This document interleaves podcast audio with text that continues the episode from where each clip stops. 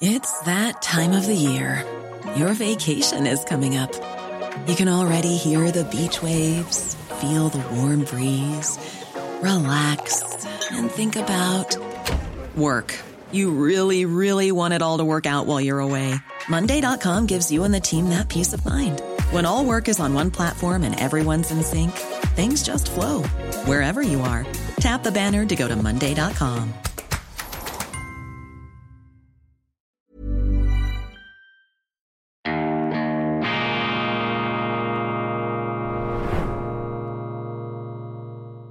Grüezi miteinander. Ganz herzlich willkommen. Bevor es hier weitergeht mit Weltwoche Daily, starte ich mit einem Live-Read, mit einer gesprochenen Werbeanzeige. Was passiert derzeit auf dem Luxus-Uhrenmarkt? Die Preise für Certified Pre-Owned Modelle sind in den letzten Monaten massiv gesunken. Zum Teil haben sie gegenüber dem Höhepunkt zur Corona-Zeit fast die Hälfte ihres Werts eingebüßt. Ist das nur eine zeitlich begrenzte Marktkorrektur oder ist der Preisrückgang nachhaltig? Kann ein Boom bei den Kryptowährungen die Preise zurückbringen? Und welche Modelle können ihren Wert nach wie vor halten oder gar steigern? Antworten auf diese und auf andere spannende Fragen liefert Patrick Hoffmann, CEO von The Watchbox Switzerland, auf weltwoche.ch.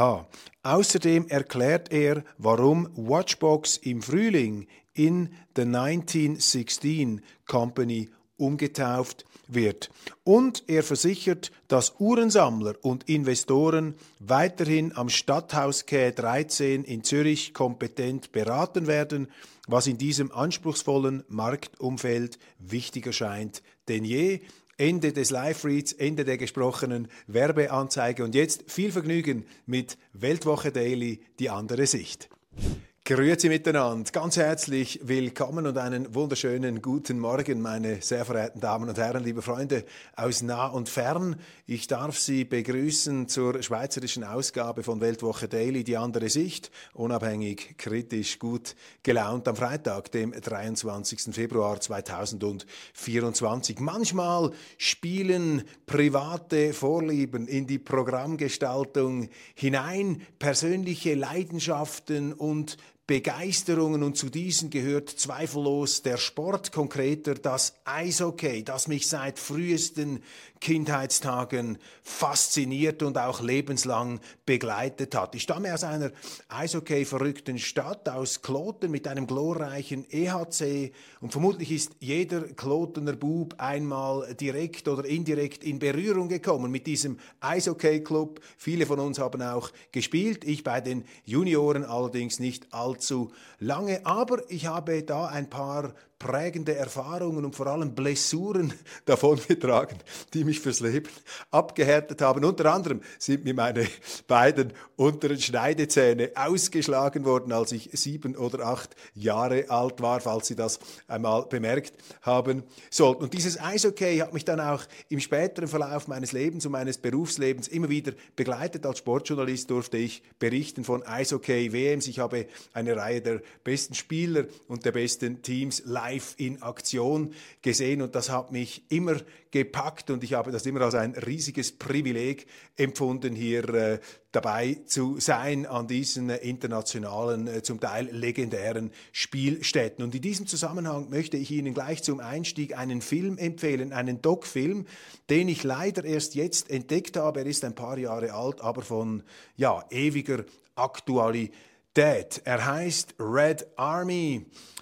Legenden auf Eis und er behandelt diesen Superblock, diesen sagenumwobenen Atomblock der sowjetischen Eishockey-Nationalmannschaft der 80er und frühen 90er Jahre mit den klingenden Namen. Vielleicht können Sie sich noch erinnern. Makarov, Larionov, Chrutov, Kasatanov, Fetisov und im Tor hinten Tretjak, der seinerzeit beste Goalie der Welt. Und was diese Mannschaft, was diese Linie, was dieser Block damals zelebriert hat. Das war Eishockey von einem anderen Stern. Das war wirklich Eisballett. Das war von höchster Kreativität und spielerischem Raffinement. Und diese Mannschaft, angeführt eben von den genannten Spielern, die hat äh, zu ihrer Zeit wirklich dominiert. Sie hat die Kanadier geschlagen, sie hat die Schweden geschlagen, sie hat ähm, die besten Spiele und besten Serien der Welt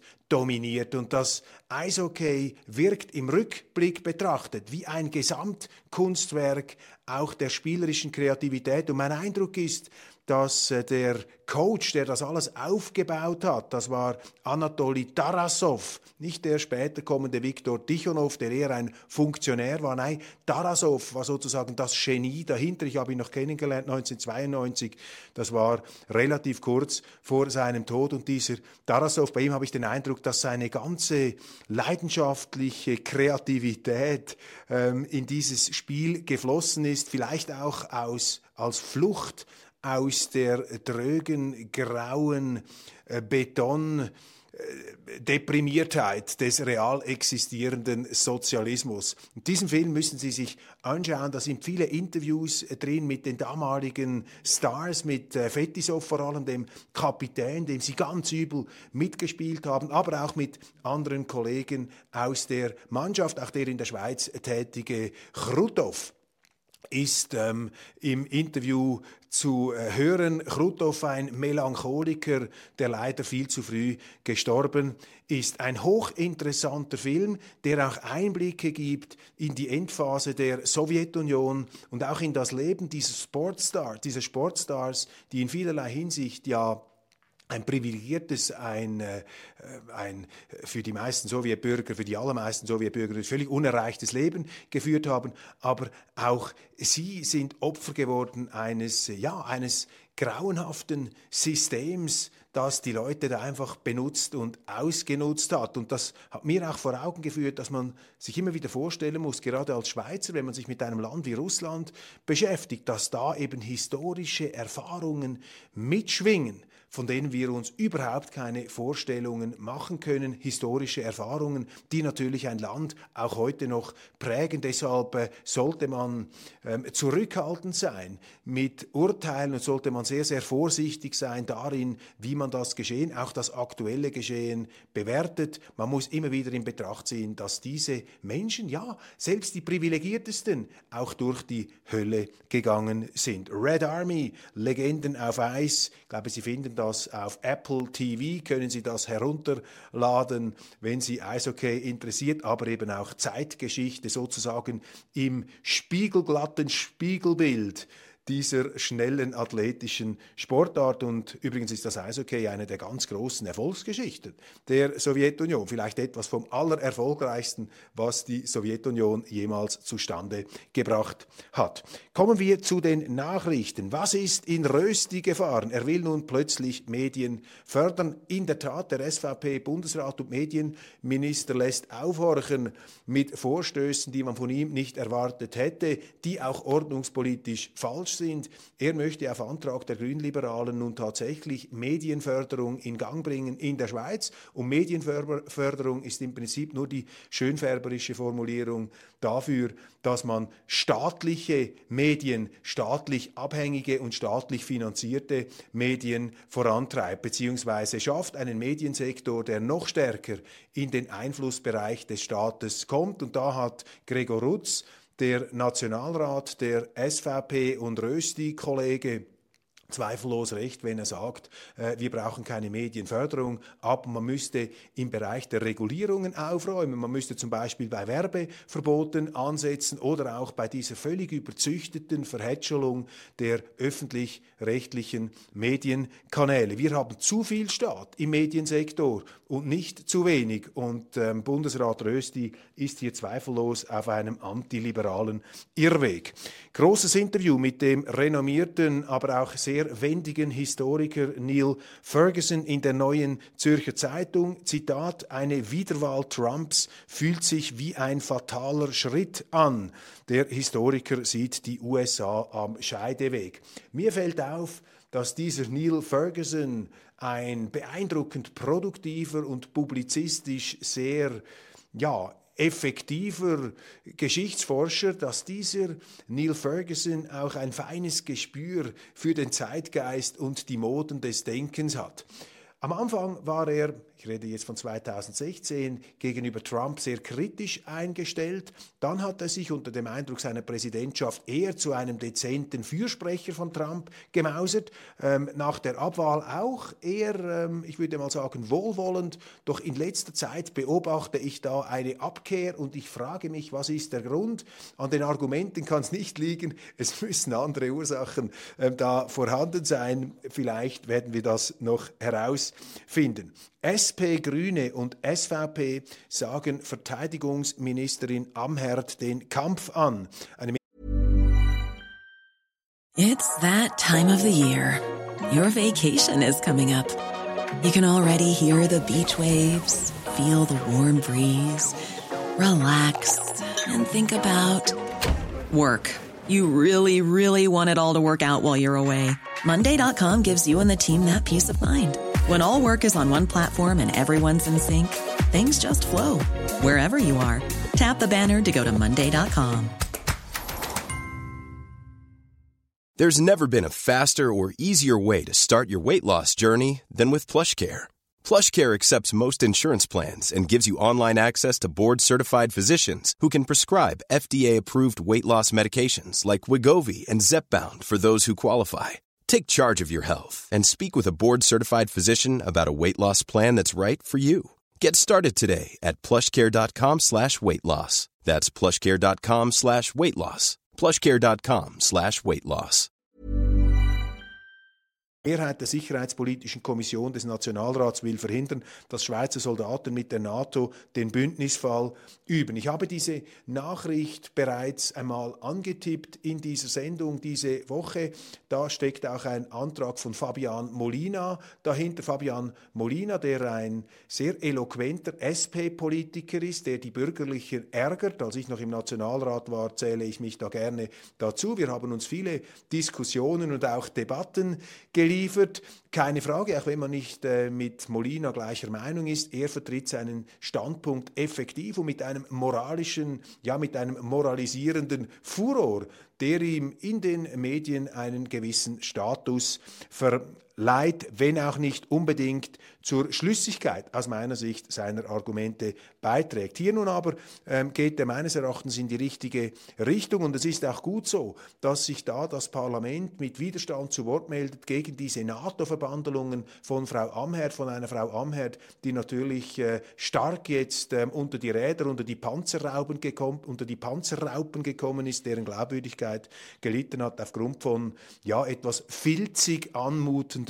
Personalentscheiden. Die NZZ ist ja sozusagen ein schreibender Arm der NATO und dieses äh, neuen kalten Krieges, der sich da draußen zumindest in den Medien und in der Politik abbildet. Und wir bekommen jeden Tag eine Kostprobe von dieser unerschütterlichen Konfrontationsbegeisterung. Danke, Wladimir Putin. Jetzt wissen wir, dass die Angst vor der Rohstoffwaffe übertrieben ähm, war. Also man jubelt darüber, dass sich da die großen Blöcke ähm, entkoppeln und man jubelt darüber, dass jetzt die Rohstoffdrohung aus Russland sich nicht ganz so fatal ausgewirkt hat, wie man das vielleicht zunächst befürchtet hat. Ich würde der NZZ empfehlen, einmal nach Deutschland zu blicken. Ich glaube, dort jubeln sie etwas weniger über die energiepolitischen Auswirkungen dieser ähm, Kriegskrisen, dieser Konfrontations Politik und ich staune ähm, ganz generell auch immer wieder, wie sich die NZZ, die einst einmal ein wirklich ein Gralshüter, eine Gralshüterin der Neutralität, der umfassenden, bewaffnenden und immerwährenden Neutralität war, sowohl im Ersten Weltkrieg wie auch im Zweiten Weltkrieg, wie sich diese NZZ hier hat einspannen lassen, vor allem natürlich auch von der deutschen ähm, Mainstream-Politik, von der deutschen NATO-Fixiertheit. Ich interpretiere das so, dass die NZZ eben starke auch geschäftliche Aktivitäten in Deutschland hat, die es ihr geboten erscheinen lassen, sich da etwas bei diesen Machtkreisen anzudienen mit solchen ja, ähm, gleißenden und schwarz-weiß gestrickten Kommentaren. Dazu noch ein weiterer Text. Hat Russlands Geheimdienst einen weiteren Rachemord begangen? In Spanien gibt es eine Leiche und viele Unklarheiten. Das Gefährliche besteht jetzt in der Schweiz, aber auch in Deutschland darin, dass man die Nachrichten, zum Beispiel vom Tod Nawalnys oder dieses ähm, Helikopterpiloten, der in Spanien, russischer Helikopterpilot oder Flugzeugpilot, der desertiert ist, der jetzt in Spanien zu Tode gekommen ist, dass man diese Fälle, ähm, die zu untersuchen wären, die natürlich äh, den berechtigten Verdacht aufkommen lassen, dass die russische Regierung, die Geheimdienste irgendwie dahinter stecken. Ich will das überhaupt nicht in Abrede stellen. Diese Variante ist vermutlich die plausibelste. Es gibt aber noch ein paar andere und man sollte sich in der Schweiz äh, hier nicht einfach sozusagen vorausgaloppierend über die Ab Abklärungen stellen, auch wenn solche Abklärungen sehr schwierig sind. Man könnte sie abklären. Eine Schweiz hätte als neutrales Land ja die Möglichkeit gehabt, ähm, neutrale, unabhängige Untersuchungen zu machen, zum Beispiel in der Ukraine bei Kriegsverbrechen oder eben auch bei solchen Taten. Jetzt müssen wir, müssen wir uns auf Verdachtsmomente beschränken. Aber gehen wir mal davon aus, dass tatsächlich die russischen Geheimdienste hinter diesen Liquidationen stellen. Das ist natürlich eine ganz andere Frage, was das bedeutet. Ich meine, dass das für für Russland und für russische Dissidenten eine fürchterliche Nachricht und eine fürchterliche ähm, Realität ist. Äh, darüber müssen wir nicht diskutieren. Aber die Frage ist, was heißt das für uns? Und das ist die ähm, ganz gefährliche Vermischung, die hier stattfindet. Man nimmt nämlich diese Episoden und gleichzeitig die Konfrontationsstimmung, auch die Antineutralitäts- Position zu bekräftigen, um eben das Argument zu machen, seht mal her, was für schlimme Diktatoren, was für ein schlimmer Kerl da dieser Putin ist, ein Killer, ein Mörder, ein Verbrecher. Also jetzt erst recht müssen wir da mitmachen mit der NATO, müssen wir die Neutralität ritzen. Man muss doch hier unterscheiden und ich äh, ziehe hier eine ganz klare Linie mit der Frage, ähm, vielleicht ist es ja so, dass Wladimir Putin ähm, sich immer mehr zu einer Bedrohung für die Russen und für die russische innere Entwicklung erweist. Das müssen dann die Russen lösen, dieses Problem. Diese Innenpolitik müssen sie selber gestalten. Eine andere Frage ist, und das ist die Frage, die für uns relevant ist, wie gefährlich ist Russland für uns? Und da misstraue ich natürlich diesen Propagandaerzählungen von Gut und Böse, auch diese Deutungen der Zeitenwende, die sich nicht darauf einlassen wollen, den Ukraine-Krieg in anderen Zusammenhängen zu deuten, als in diesen ja, imperialistischen Projektionen und Unterstellungen, die man da vornimmt. Es gibt ja, wie Sie wissen, als langjährige Beobachter vielleicht auch dieser Sendung oder Leser der Weltwoche, es gibt hier sehr belastbare andere Interpretationen, die diesen Ukraine-Krieg überhaupt nicht als ersten Schritt zu einer Welteroberungsstrategie betrachten. Da muss man immer auch skeptisch bleiben, weil eine solche Interpretation natürlich weitreichendste Konsequenzen hätte. Jemand, der da nicht mitmacht, und den habe ich in dieser Woche eben auch ausgiebig gelobt, ist der deutsche Regisseur Werner Herzog. Und ich möchte noch ein Zitat bringen aus diesem bemerkenswerten Interview, das er mit dem Magazin des Tagesanzeigers geführt hat. Diese private Dämonisierung Putins kaufe ich niemandem ab. Regisseur Werner Herzog fordert dazu auf, die einzige Wahrheit zu hinterfragen, Wahrheit in Anführungszeichen, und die eigene Echokammer zu verlassen. Man kann das nicht genug wiederholen. Wir haben alle ein Interesse daran, Julian Assange zu retten. Das sagt der britische Autor Peter Hitchens. Er fordert sein Land auf, den USA entschieden entgegenzutreten. Es gehe um die Zukunft der Redefreiheit. In Großbritannien gibt es zum Glück noch solche Stimmen, die prominent dagegenhalten, die prominent Gegensteuer geben. In der Schweiz ist das Mangelware, in Deutschland sowieso.